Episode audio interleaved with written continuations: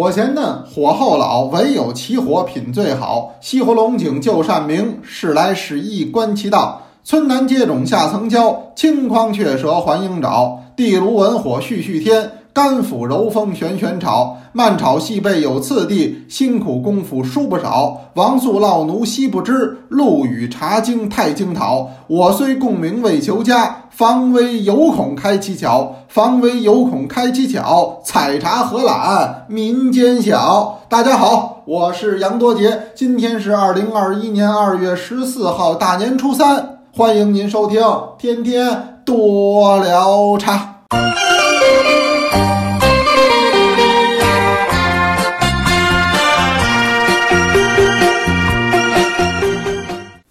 哎呀，这个一晃啊，就是大年初三了。不知道诸位呀，您在家吃的都如何？哎，应该说呢，这几天呀，呃，好吃的不少。诸位您呢，还得多多的保重。为什么呢？那您想想，每天都有聚会，那么中国这个聚会呢，那一般情况下都是以吃为主。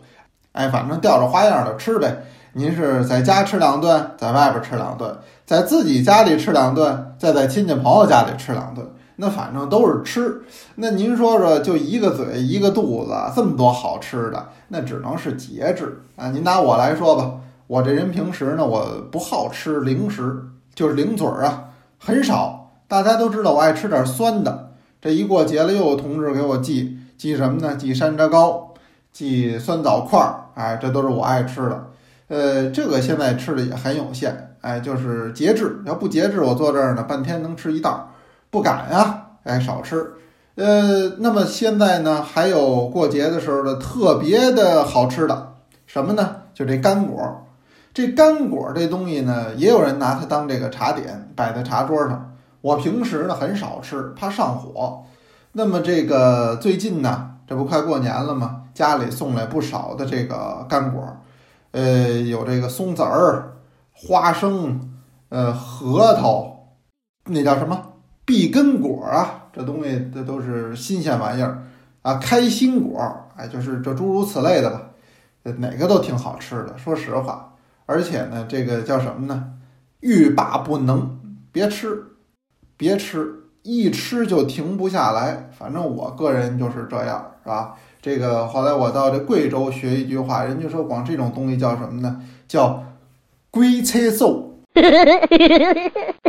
我还学的不是很像啊，您千万别笑话我。我就是说这仨字儿我记住了，叫“鬼扯手”，也就是说停不下来，好像呢有人就是驱动着你吃似的。那没办法，你想这东西它上瘾呐，咱也不敢多吃啊。为什么呢？这这这上火呀，这东西是不是？所以呢，我现在基本上很少，哎，掰几个就得了，哎，控制自己。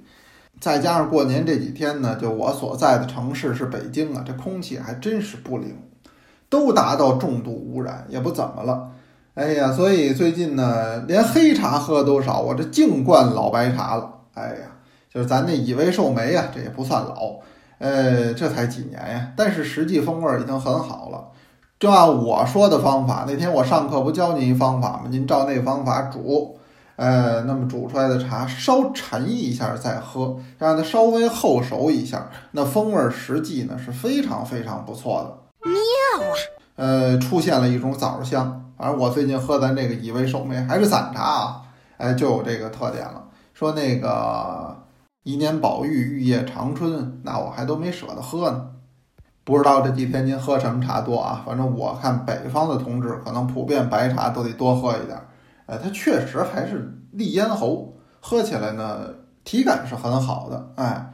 呃，但我也看，我就查我那叫墨迹天气啊，我就看这个北京这空气质量排名，反正是全国倒数吧，肯定是不太好。哎呦，很多南方的城市，我一看心向往之。为什么呢？空气好，而且呢温度也上来了，挺舒服的。但是这个春节不是不让走吗？哎，那么咱们就我也是就地过年吧。其实往年我们家也都出门，今年就就地，这算响应咱们政府的号召。大家待在家里也要多喝茶哦。这过年期间呢，天天多捞茶不停，给您聊什么呢？聊与春节相关的一些茶文化。呃，起了个头，聊这叫崇华宫的茶宴。呃，崇华宫的茶宴呢，聊了有两回了，大年初一、大年初二，今儿是初三，咱们是继续。哎，这里边内容挺多。您看我今天呢，开头我读了一首茶诗，我不知道哪位您细心您注意了，实际我读那首茶诗呢，就是乾隆皇上写的。哎，那么我这本书《中国茶诗新解》里边，我还把这篇给收进去了。要说他老人家的这个诗作呀，确实是水平一般。那您听这个改了数来宝了啊，火前嫩，火后老，唯有其火品最好，这是诗人说的话。您听听人家那个日本平安时期那茶诗。山傍老，爱为宝，独对金炉制令造。你什么意境？那不一样啊！哎，但是呢，他写这首诗呢很重要。第一个呢，咱们最近聊崇华宫茶宴，它就是乾隆皇上所倡导的，他发起的，所以呢，诗选他的。二一个呢，崇华宫茶宴自然叫茶宴，要以茶为主。那么喝的是什么茶呢？喝的这茶，上回给您聊叫三清茶。所谓三清。既是松子、佛手，再加上梅花，那么这个茶呢，所选就必要用江南的龙井，这也就是这首诗啊给您选在这儿的原因，因为它讲的是龙井，哎，讲的是乾隆皇上到西湖边上，他作为一个北方人，看到了这个南方著名的茶区西湖，人们做茶叶生产的这么一个过程。他觉得很新鲜的，就用一首茶诗呢记录了下来。这个在我的那个书里啊有收，您回头自己慢慢看。我今儿在这儿不给您讲这个，只是为了及时应景儿，咱们赶上今天要说的这个内容就是。接着给您聊崇华宫的茶宴。这个崇华宫的茶宴呢，始于乾隆朝，在乾隆、嘉庆、道光这还都办过。哎，就是清朝总体国事还过得去的时候吧。那么到了晚清就不行了。晚清一个是这个年纪啊，皇上的年纪啊都比较小，呃，不管是同治、是光绪、是宣统，那么基本上呢都年纪比较轻。呃，其次来说呢，这个国事日非，所以呢这样的大型的雅致的活动，哎，搞得也很少了。但是乾隆、嘉庆、道光都是搞的。那么，尤其乾隆朝为最，那个时候清朝可以说是天底下最富庶的国家。嗯，包括跟西方比，说西方西方那会儿啊，咱们有什么说什么，是一个上升的趋势。但是说那会儿就能跟大清国来一下子吗？也还真不一定。现在也有很多学者来研究。当然，从加速度的角度来讲，那么。大清朝呢，应该叫盛极而衰，马上过了乾隆朝，呃，国运就要下来了。那么整个的西方，整个的这个态势都上去了。但是你要说在乾隆执政的时候，他的的确确是当时这个世界范围内主宰了一个最大帝国的统治者，他是很有福气的。所以他的这个一生呢，呃，也相对在一个平稳的，嗯，富庶的。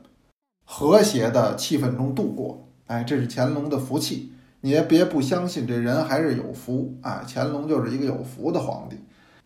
所以您看，不应了这么句话吗？爱吃的人运气不会太差。你看乾隆的嘴多馋呢。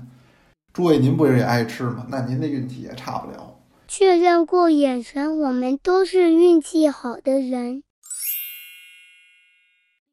那么乾隆皇上办这个重华宫茶宴。刚才我说喝三清茶，光喝茶嘛，那不能光喝茶，还有活动。也什么活动呢？老百姓嘛，过年期间的活动啊，基本上也就是呃打打麻将，放放鞭炮，哎，吃点年货，也就是这个吧。那以前有庙会的时候，逛个庙会。在北京来讲有庙会，除这以外，其他的很少。那么乾隆皇上，那他就不能这样了，是不是？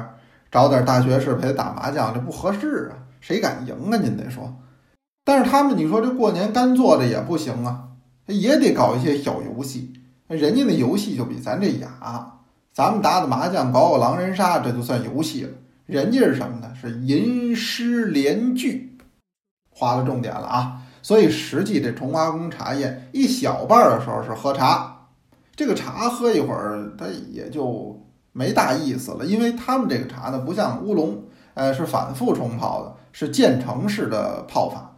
那么这种三清茶基本上是盖碗茶，呃，喝一下呢，感受一下，再夸两句，也到头了。这个一个活动撑不起整个的茶宴，所以这个茶宴实际的一个重头戏呢是游戏，是以诗歌为纽带的文字游戏。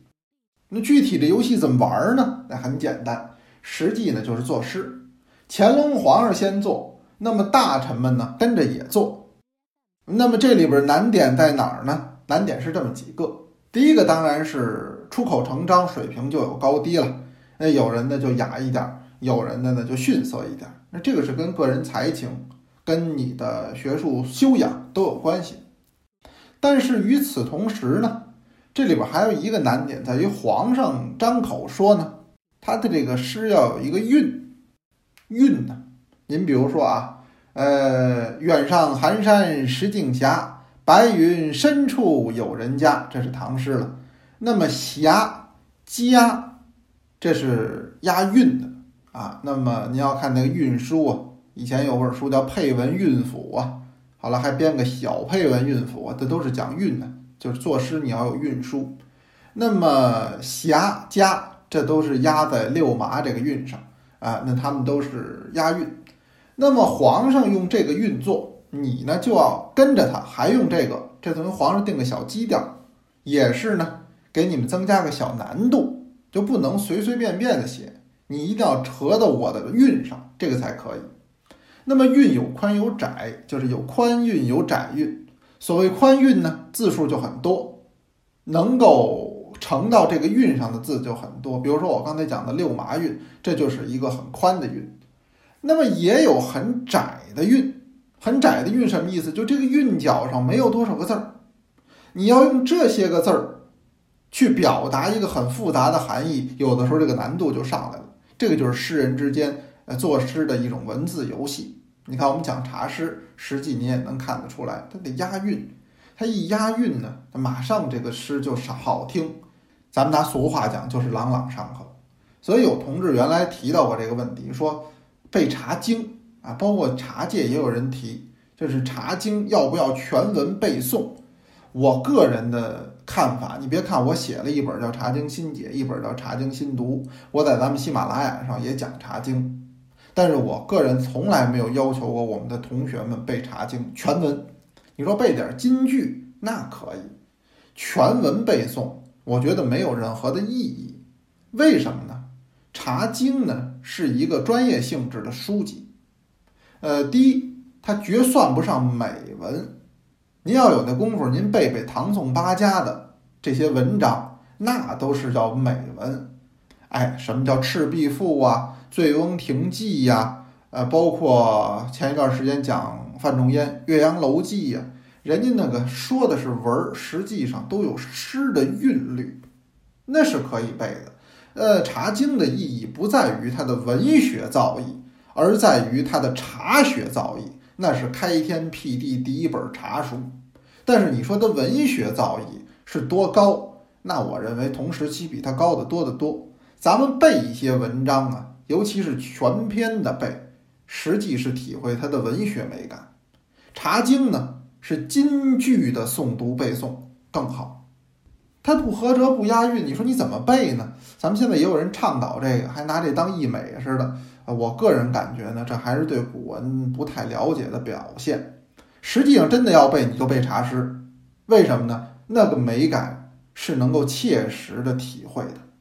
家里的小朋友背两首茶诗，没有任何的坏处。为什么有韵？是的，我很喜欢。哎，这是我说几句闲话，拉回来还得回到咱们的崇华宫。哎，崇华宫那儿还开着宴会呢。那么皇上呢，他要在这儿办这个活动，他就作诗，他做一首，大臣做一首，就一个一个接着来。那么做完了以后，当然是不错了，因为大臣第一大部分是。两榜进士的底子本身就是进士功，甚至你像参加重华宫茶宴的还有状元，哎，前朝的状元、前朝的榜眼都有，那个学问是很好的。做一首诗不算什么。二一个来说，他就不是两榜进士，是这个宗室子弟，我原来跟您讲过，清代对于皇室他的这个教育非常严格。那么这些皇子，哎，这些个皇室，那么他的文化水平、修养都要高于一般人很多。那么做一首诗也不叫事儿。第三个来讲呢，您都要参加重华宫茶宴了，您是不是在家稍微准备准备啊？所以一般情况下，在家得打俩副稿，就是大概的句子得差不多的，再根据当天即时应景的加这么一两句，就显得很好。所以一般的都是皆大欢喜，这些诗都留下来了，但是我就不给您诵读了。为什么呢？呃，没有什么太大的文学价值，那基本上呢都是应景之作。哎，那么外乎呢就是歌颂承平盛世呗，歌颂皇恩浩荡呗。呃，没有很强的文学意义，也没有什么茶学意义。呃，只是呢代表了当时的一种氛围。那么等这个吟诗结束，皇上还得有表示。什么表示呢？赏赐，哎，大伙儿都不错，得了赏点吧。今天的领导还知道发红包呢，当年也是一样，但是当年没有红包的形式，而且呢也不发银子，可能还是觉得不太和重华宫茶宴的这种气氛呢相匹配。那发什么呢？一般情况下，我们现在从内廷档案来看，参加重华宫茶宴赏赐的。都是文雅之物。嗯，我举个例子啊，您比如说有一人叫彭启丰，哎，彭启丰是雍正朝的状元，哎，那是很著名的了。您要知道，考进士都很不容易，那能点成状元的，那是终身的荣耀。呃，那么彭启丰呢，他有很多的诗文留下来，他在里边也记载过，他参加过很多次乾隆朝的茶宴。呃，做完诗以后呢，那么乾隆皇上很高兴，有赏赐。赏赐什么呢？是命人拿出内府建藏的名人字画。你比如说彭启丰这个人，他就曾经被乾隆皇上赏过一幅金代大才子李山所画的，叫《风雪山松图》，这是古画。哎，所以您看他赏的东西很文雅。您比如说，再有一位叫汪尤敦，这个汪尤敦何许人也呢？也是乾隆朝的重臣，是个尚书，尚书就是部长喽。当过工部尚书、刑部尚书、吏部尚书，还赐过他太子太师。那么这是当时很重要的一个臣下，也参加过重华宫茶宴。他得的赏赐是什么呢？他自己也记下来了，说上方上就是皇上赏松花石砚一方，砚台。所以我跟您说，他赏的东西呢，价值当然都不低喽。呃，不管是名人的字画，是名贵的文房，这个价格很高。但是呢，他又不失文雅，哎，这个就是重华宫茶宴的一个特别气质之所在。为什么？还是多少年前就跟您说过的话：中国的茶永远与文化相伴随。所以过年期间，哎，咱们不管是独饮，啊，是重饮，不管是独乐乐还是众乐乐，那么请出一套茶具，沏上一杯好茶，这个都是冬日春节里的一桩雅事。这个雅士不一定要在崇华宫办啊，在您家的小区照样能办。呃，所重要的不是这个地点，所重要的也不是金钱的投入，那么重要的是您品茶的那一份心情。